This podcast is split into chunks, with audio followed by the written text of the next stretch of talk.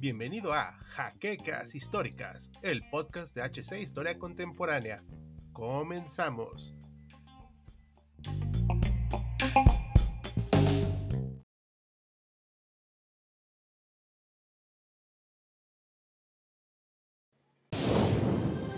Bienvenidos a HC Historia Contemporánea, la página histórica por excelencia.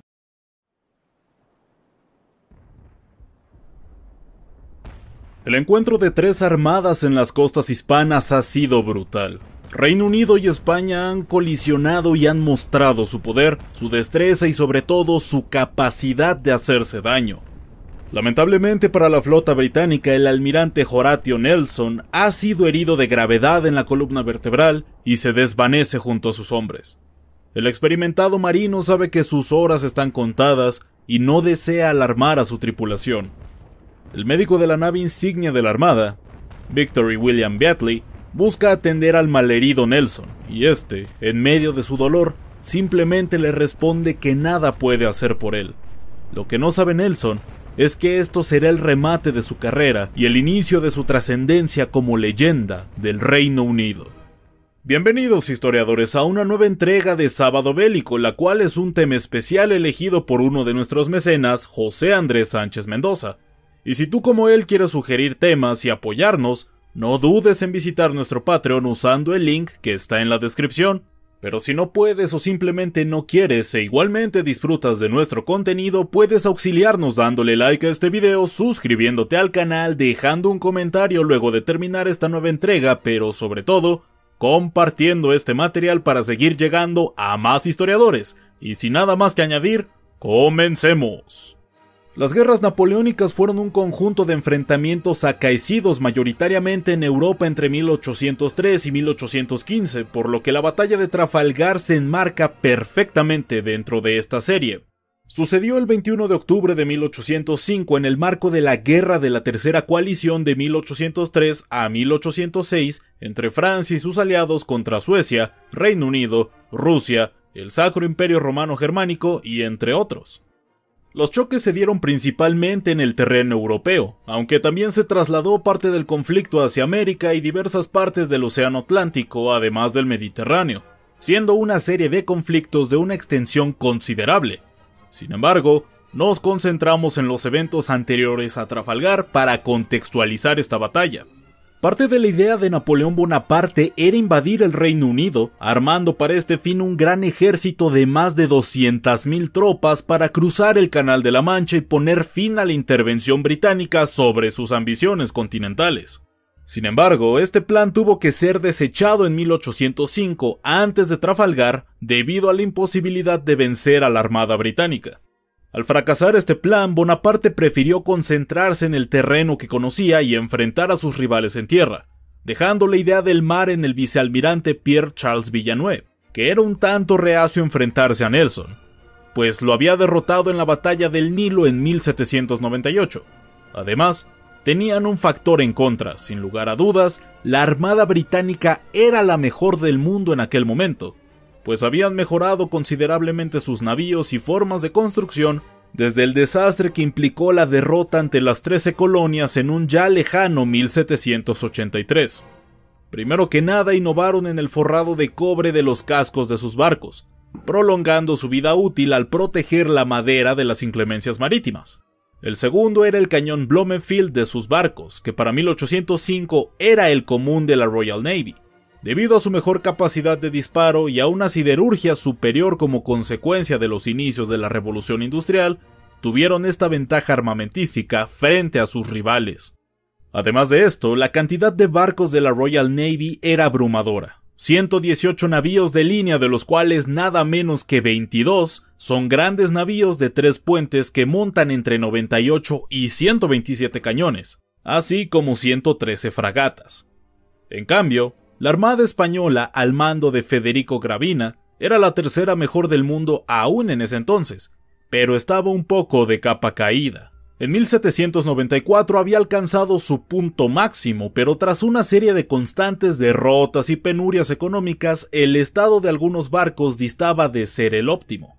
En 1805 había 54 navías de línea y 37 fragatas en distintas condiciones.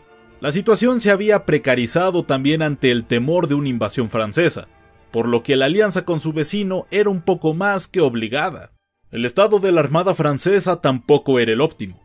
Debido a las constantes derrotas del siglo XVIII y a la mismísima revolución, aunque tenían barcos potentes y de buena calidad, la tecnología de estos empieza a quedarse obsoleta frente a su rival inglés. Además, renunciaron a la construcción de los poderosos barcos de tres puentes, mismos que le pasaron una gran factura en Trafalgar. En el momento de la batalla tenían 67 navíos de línea, inferiores en casi todo sentido a los de sus enemigos, pero donde simplemente no tenían forma de ganar era en el terreno de sus oficiales. Los españoles tenían mandos competentes y una armada bien aceitada, igual Francia, pero antes de 1789. Debido al origen aristocrático de estos mandos, se les vio como defensores del Ancien Régime por el gobierno revolucionario, provocando una gran división de los mandos que no se pudo reponer del todo en los años posteriores, además de que los marinos que comandaban se destacaban por su muy escasa disciplina. Ahora que entendemos la situación de las potencias, veamos cómo partieron al combate. La flota franco-hispana consistía de 33 navíos de línea, 18 franceses y 15 españoles, 5 fragatas y 2 bergantines, todos ellos franceses, de los cuales 4 navíos, también de 112 cañones, eran de 3 puentes, aunque los franceses contaban con cuatro modernos navíos de dos puentes, debían enfrentarse a los de tres puentes ingleses, mucho más modernos y mejor armados. El total de cañones embarcados era de 2.944. El problema para ambas escuadras no era la falta de barcos en sí, sino que sus marinos carecían de la experiencia necesaria para el encuentro y sobre todo poder enfrentarse a la mejor armada del mundo en aquel momento. El plan de invadir el Reino Unido por parte del emperador Bonaparte había quedado descartado para septiembre de 1805, dejando al almirante Villeneuve varado en Cádiz, el cual no tenía ninguna intención de enfrentarse a Nelson tras haber huido de él desde Antillas y en el Mediterráneo, fracasando en el supuesto papel que iba a desempeñar en la invasión a las Islas Británicas. Nelson, por otra parte, quería incapacitar a la flota combinada, ya que representaba una amenaza estratégica para los intereses de la corona, y con esto se impediría alguna acción importante de Bonaparte por el mar. Mientras tanto, el corso había decidido emprender la marcha a enfrentarse a sus enemigos en tierra, ordenando a Villanueve que los apoyara en el Mediterráneo. El plan de Nelson era el siguiente.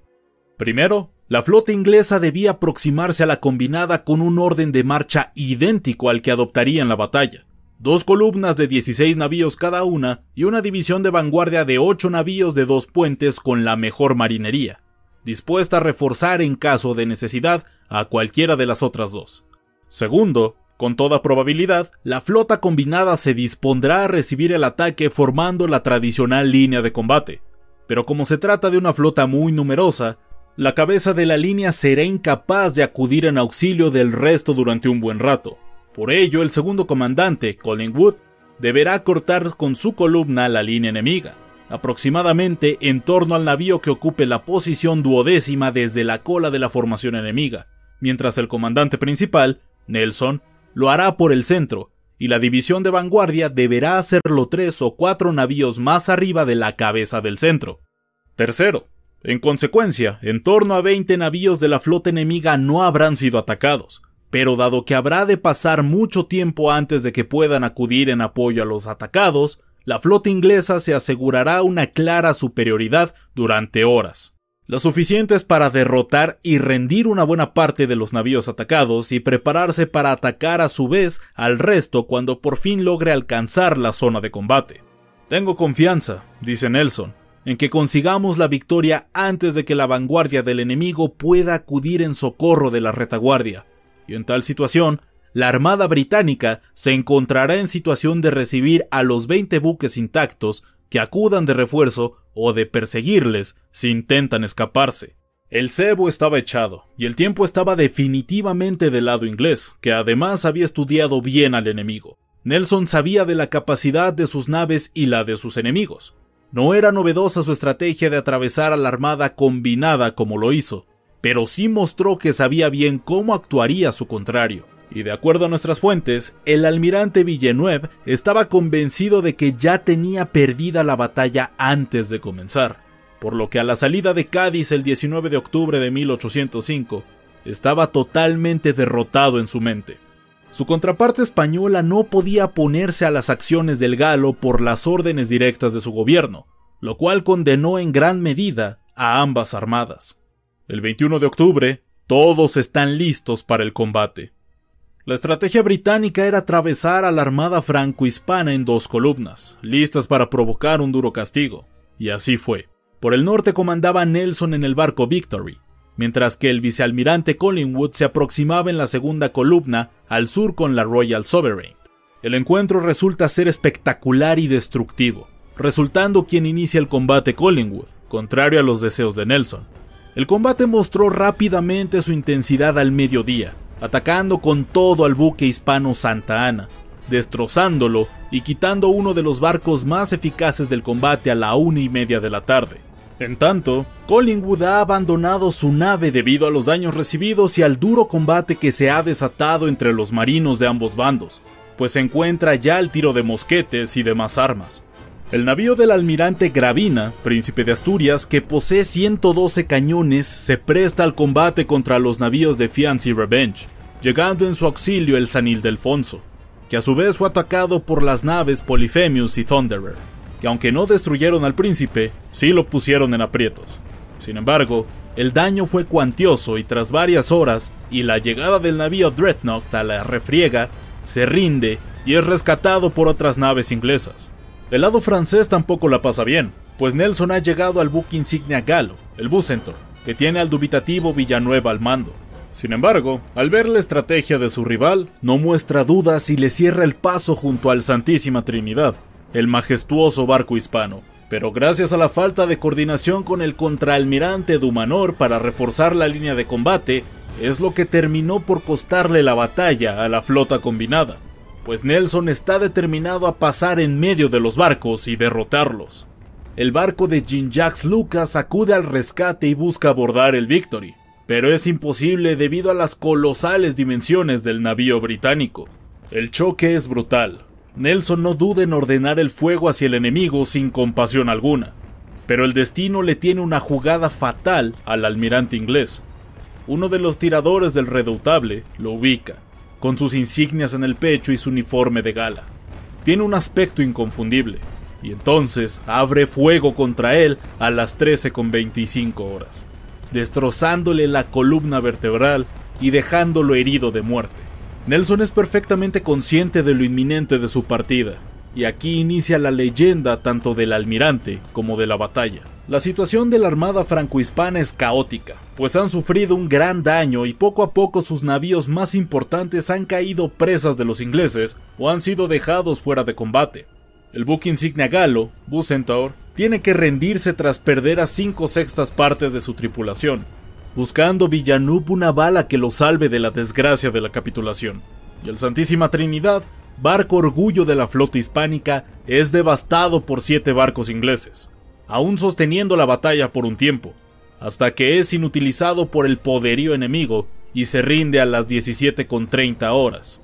La victoria es aplastante, solo regresan a Cádiz 11 navíos de los 33 de la flota combinada, sin perder el lado inglés ningún barco, pero sí con diversos daños durante la batalla. Además, capturaron 17 navíos como botín de guerra. Aunque debido a la tempestad que acarreció ese mismo día, solo se pudieron llevar tres navíos de los 17 apresados inicialmente, el Sweep Sur, el San Ildefonso y el San Juan Nepomuceno. La respuesta a la pregunta si la batalla de Trafalgar fue decisiva puede resultar compleja.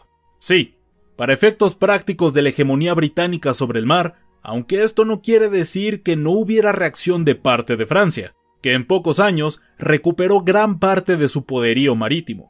Aunque no hubo un enfrentamiento tan intenso como en Trafalgar ni una intención real de invadir las islas británicas, sino solo de mantenerlos ocupados en esta creencia y en gastar más en su armada.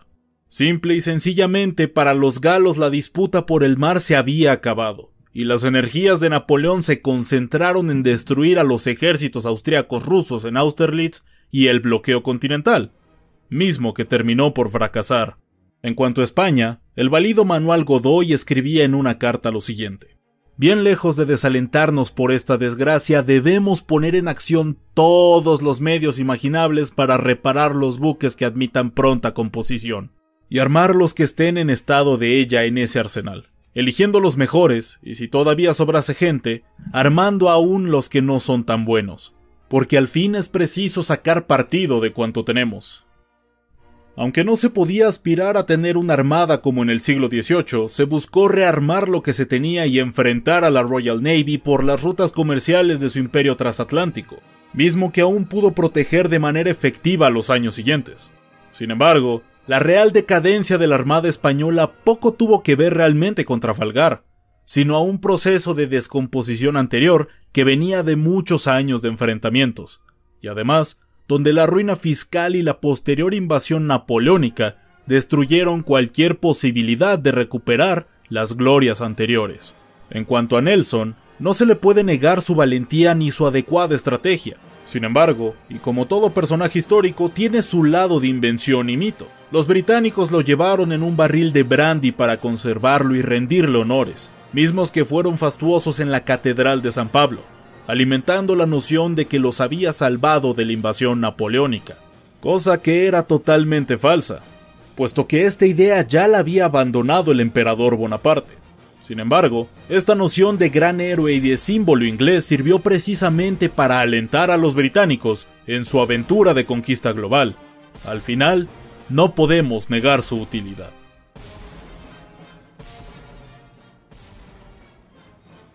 Y esto es todo por esta nueva entrega de Sábado Bélico. Esperamos les haya gustado y si fue así, les recordamos que este video es posible gracias a nuestros amables mecenas de Patreon como el ya mencionado José Andrés Sánchez Mendoza, quien eligió este tema, un tanto alejado de lo que estamos acostumbrados a traerles, pero esperamos que lo hayan disfrutado. Si quieres que tomemos en especial interés tu propuesta, no olvides visitar nuestro Patreon cuyo enlace está en la descripción. Se despide de Auslanda. Ya nos veremos en el próximo campo de batalla.